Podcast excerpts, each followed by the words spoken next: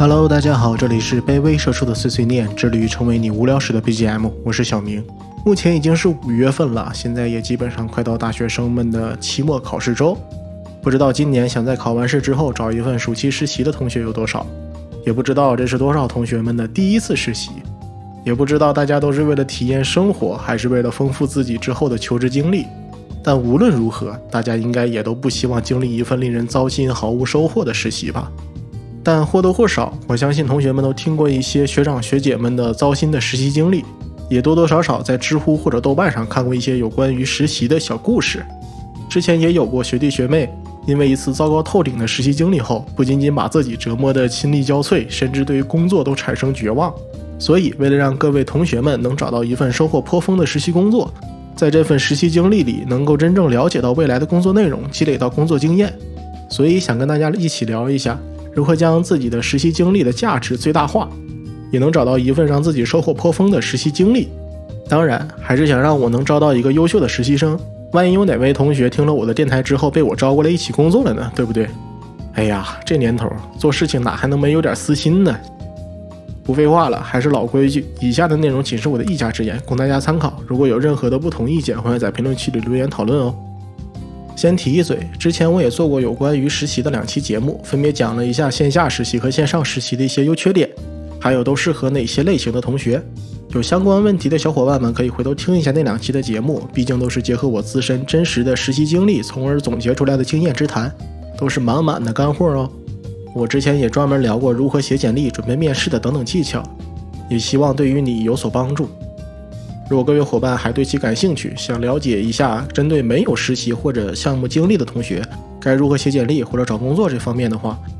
也欢迎各位在评论区里留言，我会考虑再出几期节目好好聊一聊这方面。今天呢，首先我想聊一下如何找到一家靠谱的实习公司。这里的靠谱不仅仅指的是公司靠谱，不是皮包公司能够按时给你发工资、制度不变态的那种。更多是聚焦于他们的岗位 JD 上写的工作内容，就是实际的日常工作内容，也就是俗称的货要对版。这一点其实十分重要，毕竟现在货不对版的岗位太多了。虽然我之前也说过，实习生的定位就是为了正职而打杂的，干一些小活、杂活、机械性强或者临时性强的工作，但是这也不意味着说实习生就是什么工作都要干。举个例子。有很多公司招一个负责文案的实习生，但入职之后既要写文案，又要做平面设计，甚至还有让他做视频的剪辑或者后期。还有的公司说是招用户运营的实习生，入职之后其实是让他每天处理日常的用户投诉，莫名其妙的成为了一个客服。我见过的类似的例子数不胜数，实在是太多了。对于这些公司来说，其实招到什么样的实习生他都无所谓，他们核心的一点就是缺人。而且是只缺干这些小活、杂活、累活的人，这样的岗位在平时的实习岗位中就不少，但是在暑期实习中占比更高，因为大多数的暑期实习通常都是两个月左右，很多公司连一个实习生能待三个月就嫌很短了。毕竟你算一算，前期培训最少得花掉半个月，等实习生熟悉业务呢，也得等半个月到一个月。等他能熟练上手工作的时候，基本上也就是一个多月过去了。最后，等实习生要离职的时候，还得有半个月的时间沉淀工作内容，跟下一个实习生或者是正职做工作的交接。所以，一个实习生如果待满三个月的话，其实正常工作能有一个多月的时间就已经很不错了。这也是为什么公司都想让实习生多待一段时间的原因。毕竟，相比较新招聘的话，能省去不少的前期培训的时间成本。那么，更何况是这些只能待两个月的暑期实习生呢？你满打满算也就能在公司熟练工作半个多月，这就不仅仅是公司难受了，带实习生的正职他也别扭啊。我本来想要个实习生，就是为了想减轻自己的工作压力，结果费了半天劲，我好不容易交出来了，走人了。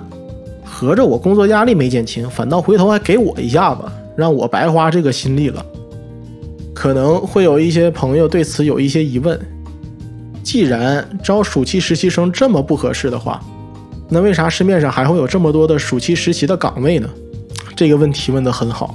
你品，你细品，为什么公司明知道吃亏还要这么干呢？他们是傻吗？白花这个心思教你工作技能，然后就让你走了？他们真有这么好心？那当然是必不可能的呀。虽然我不否认哈，真的会有教你真东西、教你干货的岗位，毕竟很多大厂确确实实是有暑期提前批的实习项目。如果你参加了这个实习项目，如果表现得好的话，你可能会直接收到 offer，或者是在秋招的时候直接拿到一个面试绿卡，直通最终的面试。但同样你要承认的是，很多公司拿着暑期实习的这个噱头。去做一些尽可能减少前期人员培训成本，可能是工资待遇，这还算好的；更可能是工作内容方面的缩水，导致很多我说的那种货不对版的实习岗位的出现。像那些小活杂活，就让你写个话术、做个海报、剪个音频或者片子，又或者是一些客服、销售类型的工作，如果要求不高的话，完全可以就给实习生去做。我公司还省得招了一个兼职。然后我可以把它叫做新媒体运营，也可以叫做视频剪辑，也可以叫做平面设计、用户运营、短视频策划等等，这些名称都可以。对于一个还在大学读书的学生来说，很难分辨出来这其中的猫腻。就连在外打拼多年的社畜都能被他公司耍得团团转，人家想糊弄你一个大学生还不容易。但是我也可以分享几个我在挑选公司的时候使用的一些技巧。来尽可能的避免出现最后货不对版的情况。注意哈，是尽可能的避免，毕竟谁都说不准公司会不会在你入职之后变卦。但是我可以保证的是，我所了解到的货不对版的情况，都是源于我朋友们的亲身经历，是我真的朋友们，不是我虚构出来的，我是一个都没有碰到过。但毕竟样本量比较少嘛，我的经历也说明不了什么。要争论起来原因，我还是觉得说我运气比较好吧。那话说回来，首先第一点就是要看这个岗位的 JD。岗位 JD 呢，就是岗位的描述，也就是我们经常在招聘软件上见到的各个职位的岗位介绍，或者是工作内容的介绍。但请原谅我用这些所谓的黑话，我也会尽可能的去用人话翻译过来。但是工作久了。也难免养成这种习惯，我也会注意的。一般来说，岗位 JD 上如果对于岗位的介绍写的较为明确、清晰的，有坑的概率就会比较小。但是岗位 JD 上对于工作内容写的比较泛，不是很清晰、很模糊，或者说在职位中的要求写的门槛很低，又或者是主要介绍的是公司或者是公司的工作氛围，而对于岗位的介绍或者工作内容的描述比较少。这种岗位有坑的概率很大，非常大。因为正常来说，一个公司想要招募一个靠谱的实习生，有相应工作能力或者工作经验的话，他必定是尽可能的想要筛选出来他自己想要的人。因此，他在岗位描述的时候就会明确的告知该岗位的工作内容，在写岗位要求的时候，也会尽可能的去贴合工作内容去写要求。举一个比较夸张的例子。如果公司想要招聘一个视频剪辑或者后期的实习生，就不会写要求你文案功底好，也不会说你会不会数据库。但是，如果是想要招聘一个只是用来打杂的实习生的话，那么就希望要不然这个实习生什么都会一点儿，要不然就是就算什么都不会，只要肯干活、肯打杂就行。第一种什么都会的实习生，相比较之下就比较难找。毕竟，如果人家什么都会的话，那为什么人家不去大公司或者找一直接找一个自己感兴趣的方面去实习呢？靠谱一点的不好吗？最好招的就是第二种，没有什么工作经验，没干过实习，但是就想要一份实习经历，而且还肯干活。那么，公司就会将招聘的门槛降得足够低，吸引很多没有工作经验的同学去招聘，然后拿出一大堆他眼里的杂活累活，跟你说这些都是成长的机会。都能让你接触到很多很多的业务，让你心甘情愿的去打杂。因此，一定要当心那些 GD 上写的模糊不清的岗位，还有那些一味的宣传低门槛给你成长机会的公司。等待着你的可能不是从天而降的好心人，而是给你挖坑埋雷的大善人。第二点就是要了解一下目标公司的口碑，这一点是我经常提到的。不知道我翻来覆去的提过多少回了，但是真的很重要，一定要了解一下自己要应聘的岗位是哪个部门或者是哪个业务线的，这个一般在你 Boss 直聘上投简历，或者是在其他软件的时候，都可以提前问一句 HR，然后就去卖卖，或者是知乎、豆瓣上搜一搜，看能不能找到对于这个公司或者这个部门的一些评价。虽然一般从公司离职的人都不会说什么前公司的好话，但起码你看那些离职小故事的时候，就很有可能看到自己马上要去应聘的部门或者业务线，也能侧面验证一下自己是否能够接受这种工作氛围。但是还需要注意的是，小故事嘛，就是真真假假，假假真真，也别太往心里去。毕竟故事里面吐槽的那些对象，可能等你应聘的时候也都不在了。所以主要就看个乐呵就行，别太认真。否则，如果你要是翻翻老黄历的话，天底下基本上就没几个公司靠谱了。第三点就是可以在招聘的过程中问一下 HR 或者是面试官，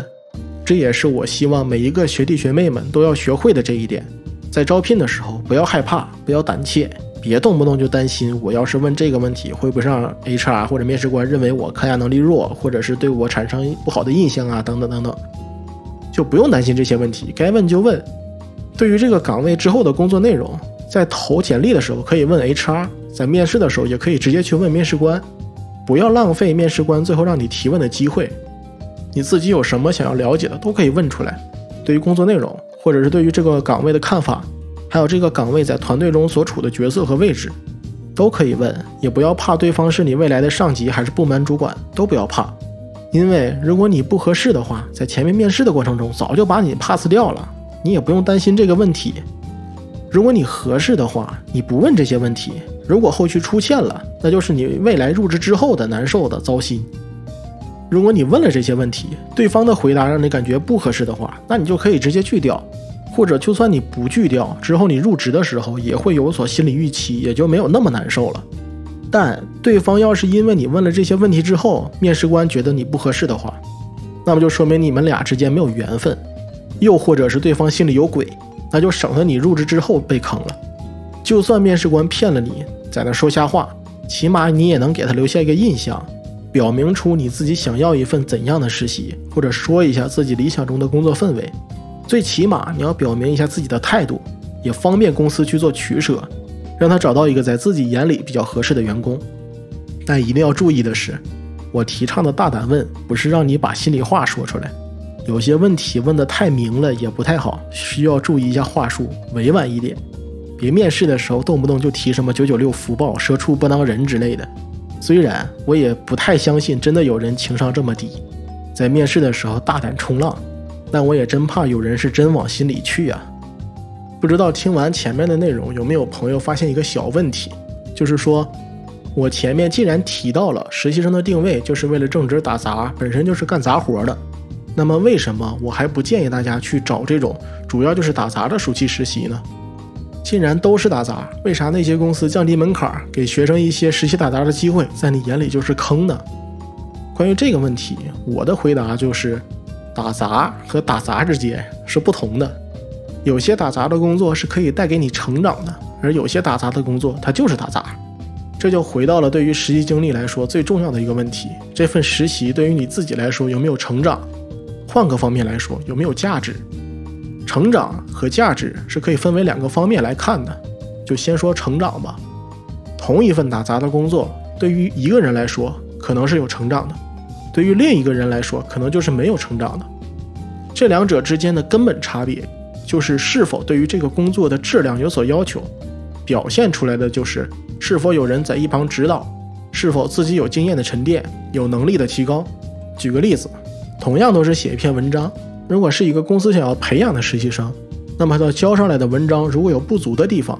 在让他重新修改的同时，也会指出来哪方面有问题，是因为什么原因才让你修改这一处的。说白了，就是在告诉你自己做错的同时。还会告诉你哪里错了，还有为什么说你这块做错了。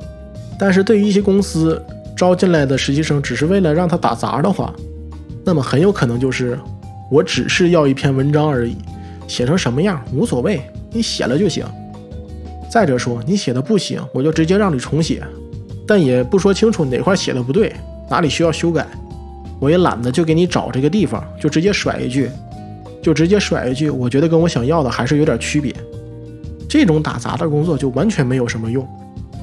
没有任何经验的沉淀，还有工作能力上的成长，还有可能会给你一种盲目的自信，还觉得自己文笔不错，写的文章一次就通过了。其实真正的水平是不咋地的，别人只是没有功夫搭理你罢了。说回来，如果你想要这种工作能力上的成长的话，那么势必就需要你去承担这部分的工作。还是那句话，天底下没有掉馅饼的事情。本身公司招一个实习生所付出的培训成本就已经很高了，就别再做那些我就只想学东西但不想干活的美梦了。再者说，这世界上也没有什么东西是一个人光靠听就能听会的。你要是真的想学会的话，还是需要实践的帮忙。实践是检验真理的唯一标准。在工作中，只有经过实践验证过的理论和技巧。最终才能沉淀成自己的工作经验，才能提高你的工作能力，否则其他都是空谈。如果你想要通过实习来获得成长的话，那么最主要的就是要体现出自己值得被培养。其次，你需要告诉带你的人，你需要哪方面的成长。第一点其实感觉很好理解吧，就是如果你工作摸鱼摆烂的话，那么公司也没有理由去培养你。如果这样还是花时间去培养你。也是对于其他认真工作的同事的不尊重、不公平的一个体现。实习的时候你摸鱼摆烂，换来的也只能是公司对你摸鱼摆烂，甚至是百般刁难。我这也不是在提倡让大家心甘情愿的受公司压榨，只是在我的眼里，起码你每天工作的这八个小时内，我尽心尽力的为公司上班打工，尽量保证自己不打折扣就可以了。即使是让我临时加班，我也可以接受。但我同样也需要知道这个工作的来龙去脉，为什么不能等明天再说？让我加班的意义在哪？当初我自己实习的时候，如果手里头没有工作了，也会问身边的同事或者上司，有没有我可以接手的工作，有没有什么活儿是我可以帮忙的。毕竟，接触的工作越多，我可能会学到的、了解到的也就越多。我当初去实习的目的，也是为了自身的成长，而不是仅仅为了那每天的一百多块钱。第二点，就是在你证明自己值得被培养之后，你要告诉你的上司，你想要在哪方面获得成长。首先，我可以拍着胸脯告诉你的是，基本上所有的公司、所有的员工、所有的社畜都明白一点：如果想让一个员工在公司里踏踏实实的工作下去，就要给予他相对应的报酬。想让他待的时间越长，所给予的报酬或者说待遇就要越丰厚。在实习生这方面来说也是一样，所有的领导都明白这一点。想让实习生待的时间越长，也就要让实习生自己感觉在这里工作得到的成长或者是待遇越多。所以，只要是想让你多在公司里待下去的话，你的上司或者说带你的人也会想着说让你去多学一点东西，多了解一些业务，多成长一点。但他们所想的可能跟你自己想的不太一样。很多时候，上司找了半天，布置给你一个新业务，你自己不想接，或者本身对于这方面就不是很感兴趣。嗯，上面的领导本身想让你学点东西，结果还起到了反效果。这时候就需要你自己去跟上司说，跟同事讲，你想要了解哪方面，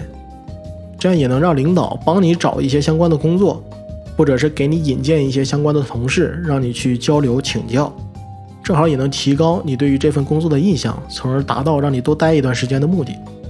就算你自己不太清楚你想要在哪方面提高，也可以跟你的领导谈一谈，让他去帮你分析一下你自己未来的规划。同时，也可以问问他能带你了解哪方面的工作，从这里面去选一些自己比较感兴趣的工作去尝试。当然，还是那句话，既然你想要了解的更多。相对应的，也就需要承担那部分的工作，但这一切的前提都必须是你已经证明了你自己值得被培养，工作能力和态度是过关的，才能跟领导或者上司去谈这些方面。否则，你自己日常工作都没有办法完成，或者是经常出错、经常返工，还提这么多条件的话，那不是自己找不痛快的吗？说到这儿，大家也可以自然而然地推导出来，如果一个公司不想要留住一个实习生的话，那么。他对你的态度是怎样的？大家可以回去自行体会一下。说回来哈，成长这方面说完了，剩下的就是价值。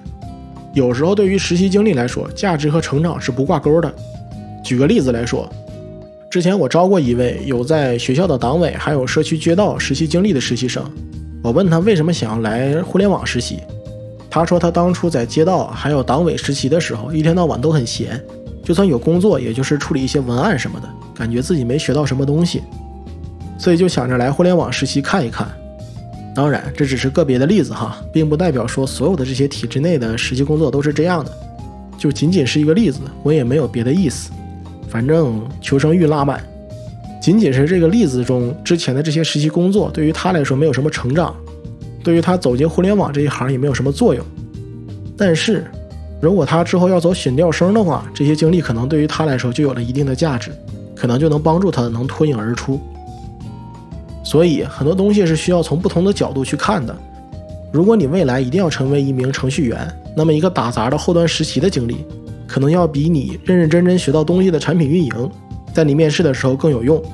有些打杂的实习不是说不能去做，它可以成为一个你接下来找一些大厂实习或者是其他正经实习的跳板。但这也得是在你确定自己想要做哪行的前提下才行。更多的时候，我还是建议大家能找到一份让自己有所成长的实习工作，提高自身的工作能力，增加自身对于行业的理解。从而有助于未来自己求职的时候，手里的牌能更好那么一点。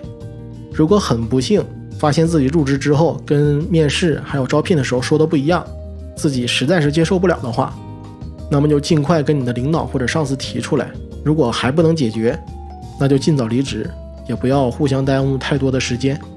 否则公司看你不顺眼，你也被公司搞得心力交瘁，甚至还会跟。我遇到的某些学弟学妹们一样，对于这个行业，或者是对于整个工作本身产生了绝望，不至于。这个世界上还是好人多，社畜呢也一般不会为难社畜。再者说，要是有缘分的话，万一以后你做实习生的时候是我来带你的，对不对？最后说了这么多，我也希望大家都能找到一份让自己收获颇丰的实习工作。本期的节目就到这里了哈，以上的所有内容仅是我的一家之言，说一些自己的建议而已，供大家参考使用哦。如果您觉得还有一定道理的话，也可以分享给有需要的人。您的点赞、订阅、分享都能让我感受到你对于这个节目的喜爱。如果有任何的疑问或者不同见解，欢迎在评论区里留言。这里是一位卑微社畜的碎碎念，致力于成为你无聊时的 BGM。我是小明，我们下次再见。